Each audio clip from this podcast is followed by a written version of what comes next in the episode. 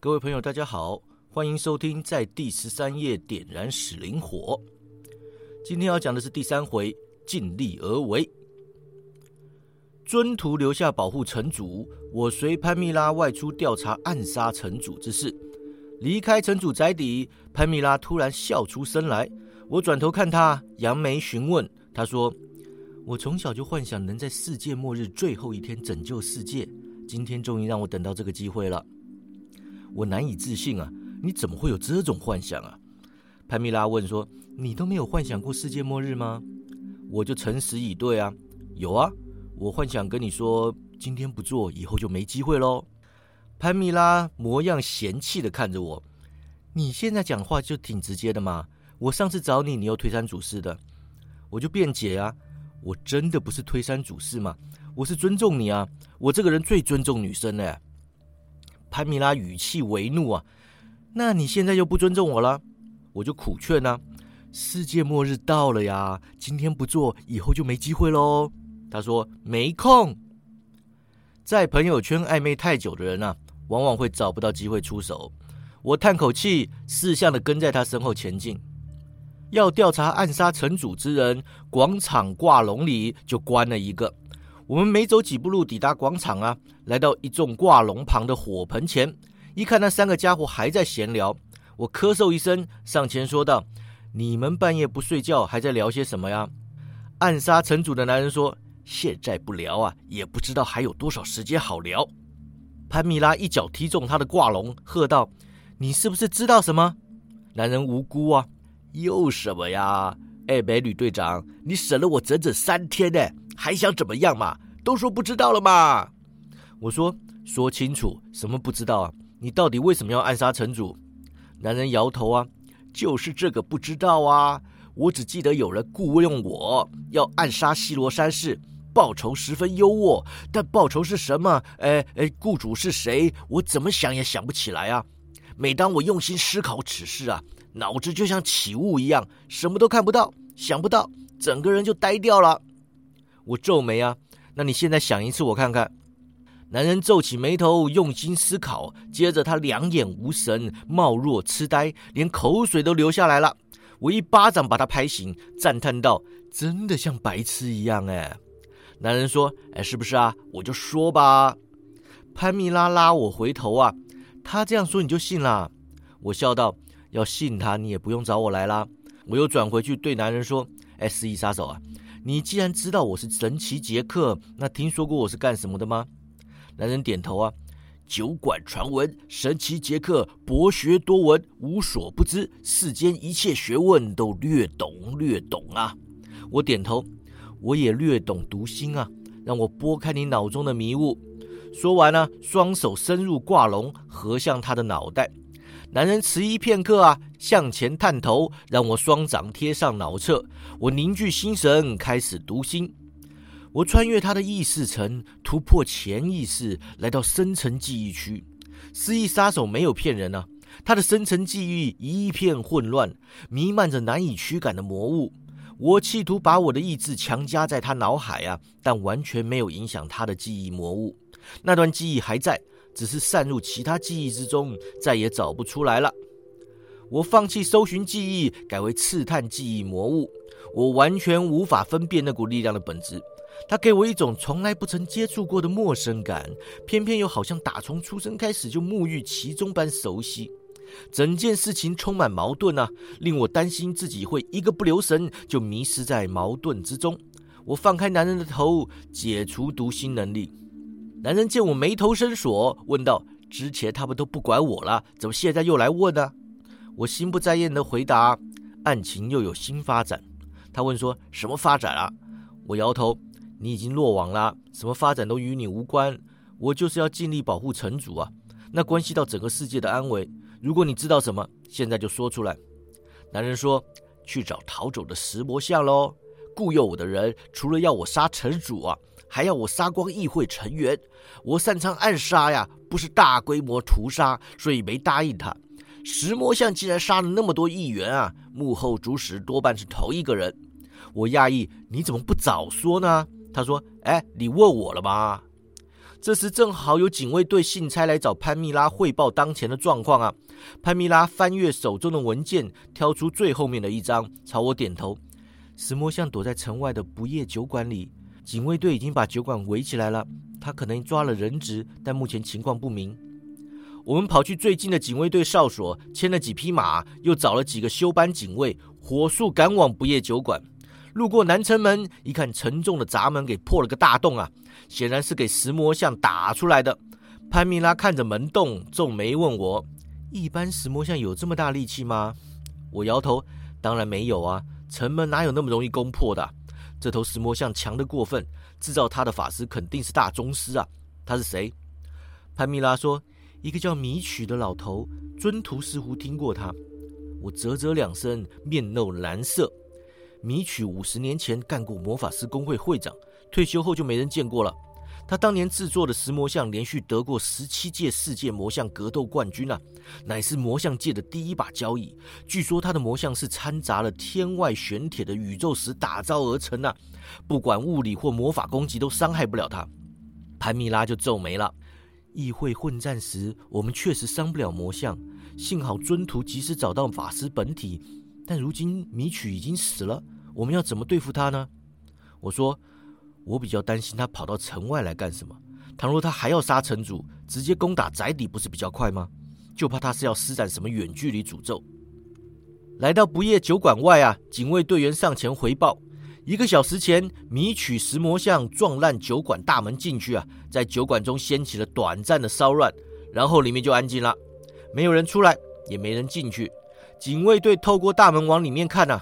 只见酒馆中二三十名酒客都战战兢兢坐在原位上，谁也不敢轻举妄动。接着石魔像搬了几张桌子挡住大门，警卫队尝试偷放魔眼进去，但都被发现了。如今酒馆中状况不明。潘蜜拉自带队警卫队员手中接过魔法传声筒，提到嘴边张口要说话，我伸手拦住他，问说：“哎，你要怎么说啊？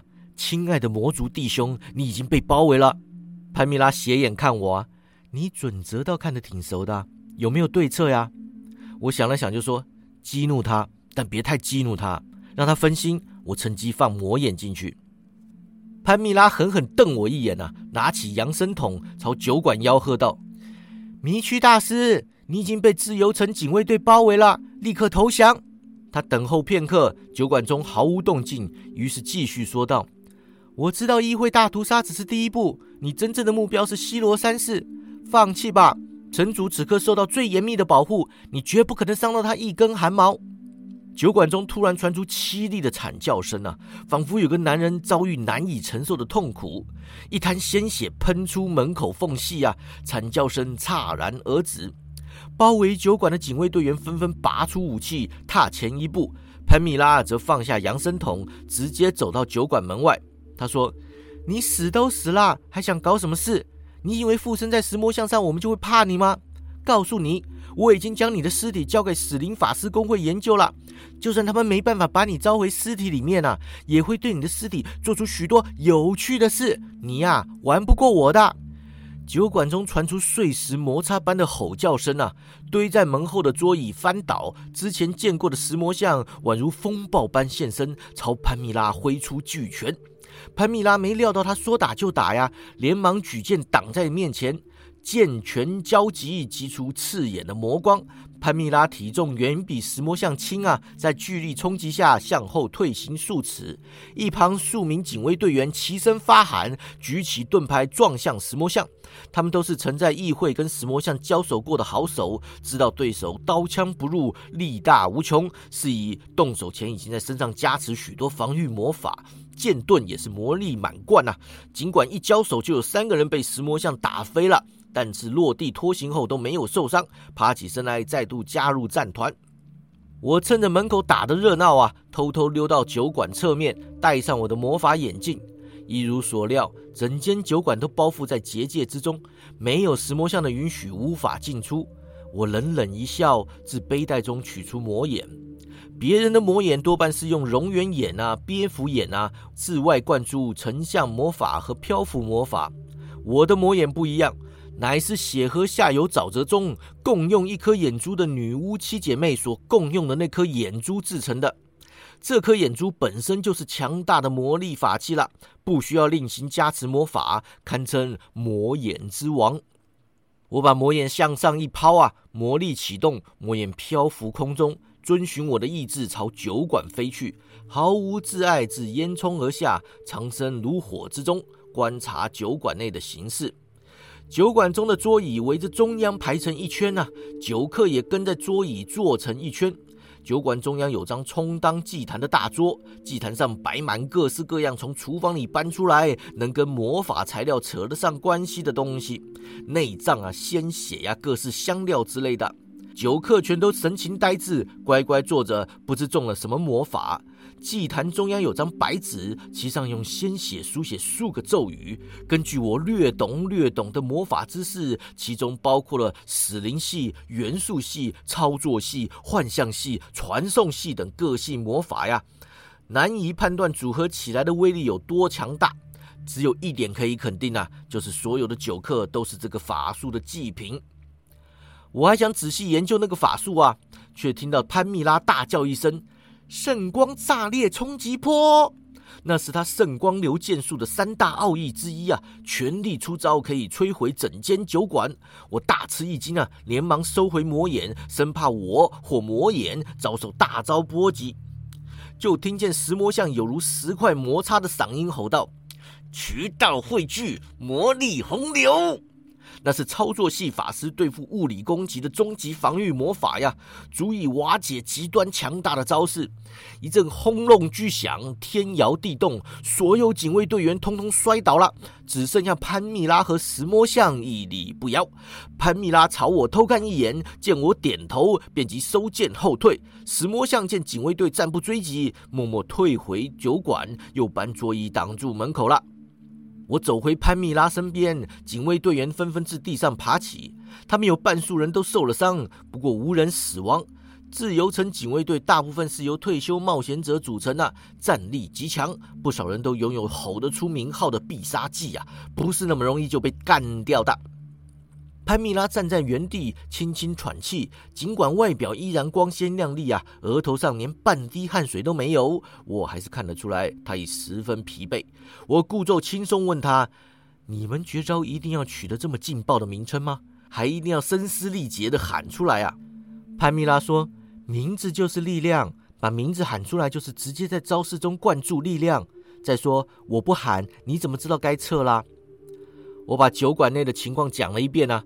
潘蜜拉皱眉，无论如何一定要阻止他施展那个法术。我眼看随队牧师治疗受伤的警卫队员，摇头道：“刚刚打过一轮啊，凭这里的人对付不了他的。你不多调派点人手过来？”潘蜜拉小声对我说：“此刻起码有三组人在城内阴谋暗杀城主，警卫队兵力分散，没办法多调人马，就是这些人了。”我问：“能打碎石魔像吗？”潘蜜拉啧了一声呢。他会魔力洪流，我们的攻击都大打折扣。想要磨死他呀，起码要一天一夜。怎么想个办法把他的灵魂抽离出来？说着，若有深意的看向我。我叹了口气呀，自背带中翻出一副魔法牌。今天会被你累死。我找块大石头盘腿坐下，自牌盒中倒出牌来洗。潘米拉则吩咐警卫队现场指挥官：对方在酒馆中进行魔法仪式，千万不能让他完成施法。竭尽所能攻进去，尽量拖延时间。指挥官领命而去。我把洗好的牌交给潘蜜拉，想着跟米曲石魔像交手的景象，抽三张牌出来。潘蜜拉翻开第一张牌，牌上画的是血红色的河流，是血河牌。他将牌摆在大石头上，拍拍牌面说：“这是象征彼岸吗？是说我们能够渡过难关？”我哼道：“你不懂解牌，就不要胡乱解。”魔法牌最怕就是你这种一知半解的客人了。潘蜜拉一摊手：“你说，你说。”我摇头了。单这张牌啊，可以象征彼岸、难题、未知、跨越、血腥、屠杀、累积、洪荒。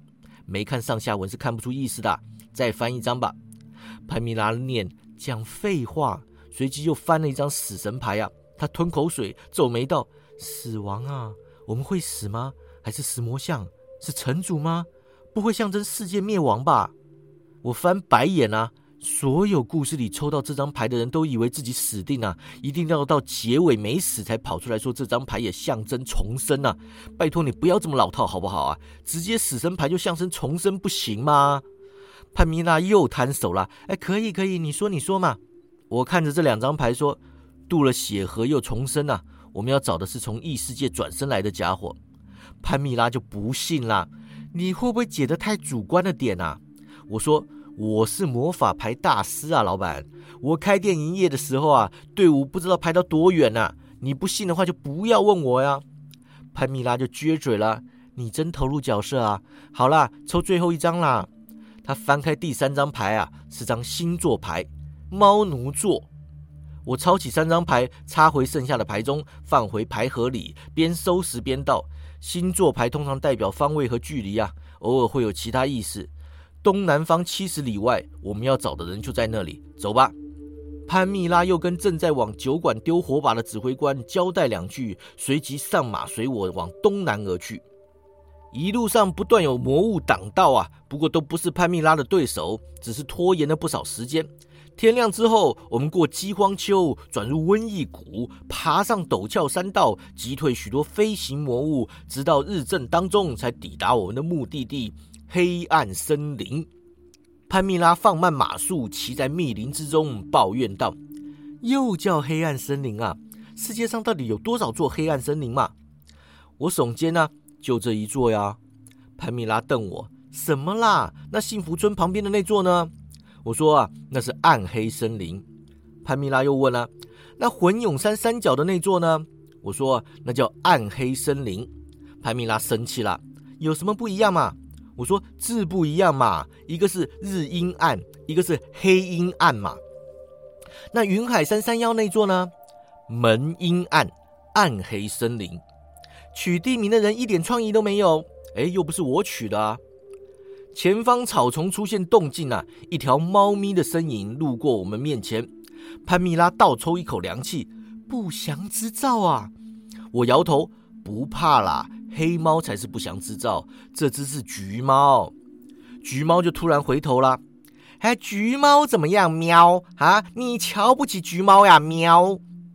我跟潘蜜拉愣在马上啊，一时不知道该如何回应。橘猫突然跃起，站在我骑的马头上，瞪大浑圆的猫眼凝视我说：“你没有听过大局为重吗？哈，奴才啊！喵！”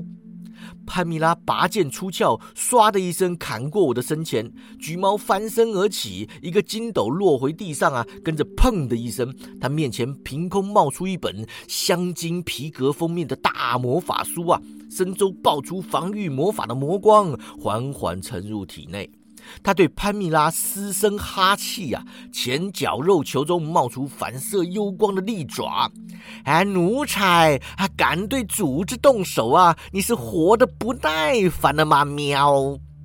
潘蜜拉又要挥剑了，我连忙伸手拦住他。我对橘猫说：“哦，原来阁下就是从异世界转身变成橘猫的。”哎，这个橘猫说：“猫皇喵。”我点头：“哎，是是是，猫皇猫皇。”橘猫猫眼在我跟潘蜜拉之间游移啊，最后收回魔法书，说道：“啊，你小子有礼貌啊，很好很好，滚吧，喵！”说完掉头就走。我连忙跳下马背跟了过去啊。嘿，猫皇猫皇，其实我们是有事来找你的呀。橘猫停下脚步，斜眼瞪我说：“啊，我又不认识你，还找我干什么呀？喵，就是。”哎，我正事还没提啊，忍不住就先问啊。呃，请问你讲话最后一定要加个喵吗？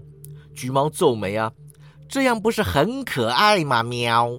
我摸头啊，可爱啊。橘猫又说，而且大家都有加喵啊喵。我问说，大家？橘猫它可能有换上认真的表情啊，但是由于猫在我眼中只有一种表情，所以我也不知道是不是真的有变认真啊。他点头说：“啊，不管是转身变成猫的，哎，长得像猫的，还是真猫但是会说话的，总之啊，大家讲话都有加喵啊，这是类猫生物不成文的异世界规定。喵。”我说：“哦，好哦，你喜欢就好。喵。橘猫不高兴了，还你喵什么喵啊喵？潘米拉突然跳出来了，世界就要毁灭啦！你还在这里跟他废话？橘猫打个呵欠呐，哎呀喵！世界常常面临毁灭嘛喵，有什么好紧张的喵？潘米拉大声道：“就真的很紧张嘛！”橘猫随地躺下，抬起后腿，一边舔卵蛋一边说。我做过统计啦，喵！这个世界呀，我忍不住打断他了。哎，您等等，您等等也嘿。哎，请问您为什么要在我们面前做这么不雅观的动作呀？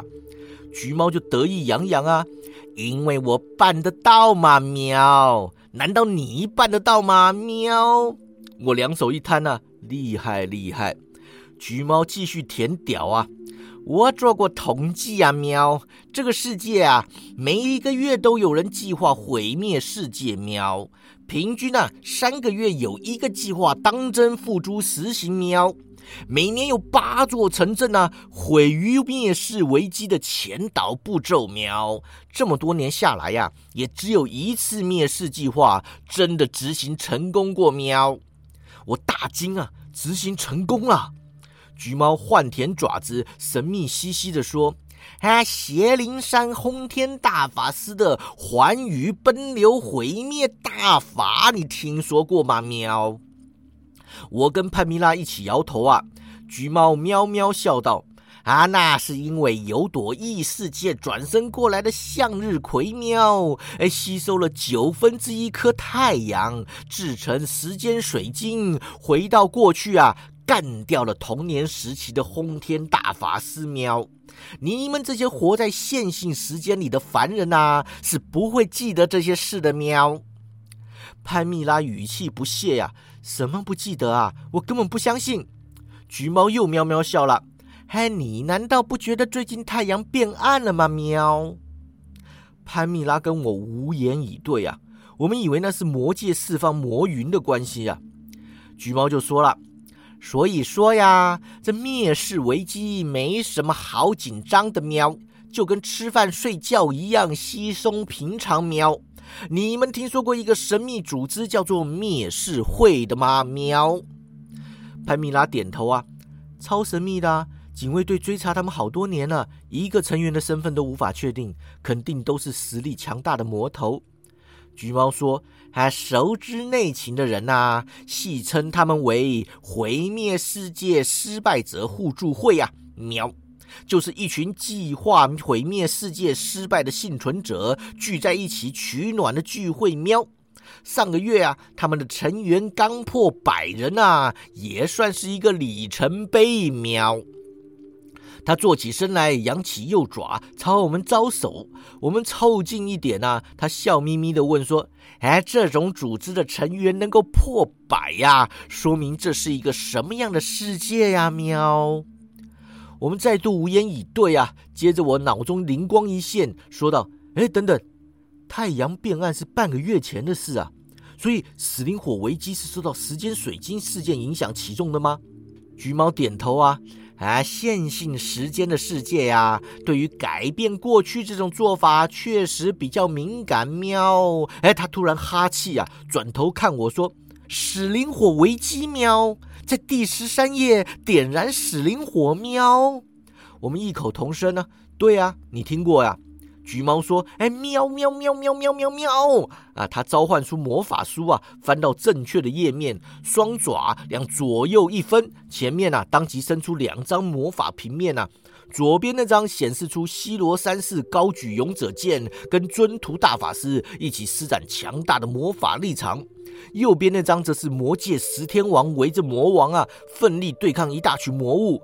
橘猫边看边说。”啊，死灵火危机啊，是这个世界唯一不能忽视的灭世危机。喵，你们怎么不早说呢？喵，潘米拉不高兴啊，是你说灭世危机没什么，不要紧张的呀。哎，今天是第几页啦？喵，第十三页。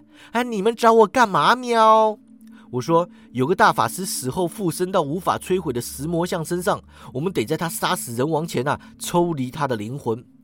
橘猫双爪上挺，我跟潘蜜拉腾空而起，落在马背上。橘猫跳到潘蜜拉怀里，大叫：“哎，快赶路！”喵！他施展法术啊，恢复两匹马的体力，同时加持急速，马匹奔行如风啊，向西北行。橘猫收回魔法术，仰观天象，说道：“还得在天黑前赶到自由城，喵！不然一切就太迟啦，喵！”我骑在后面，看着窝在潘蜜拉胸口的橘猫啊，忍不住心想：这仰赖橘猫拯救世界的我，是不是搞错了什么？欲知后事如何，且听下回分解。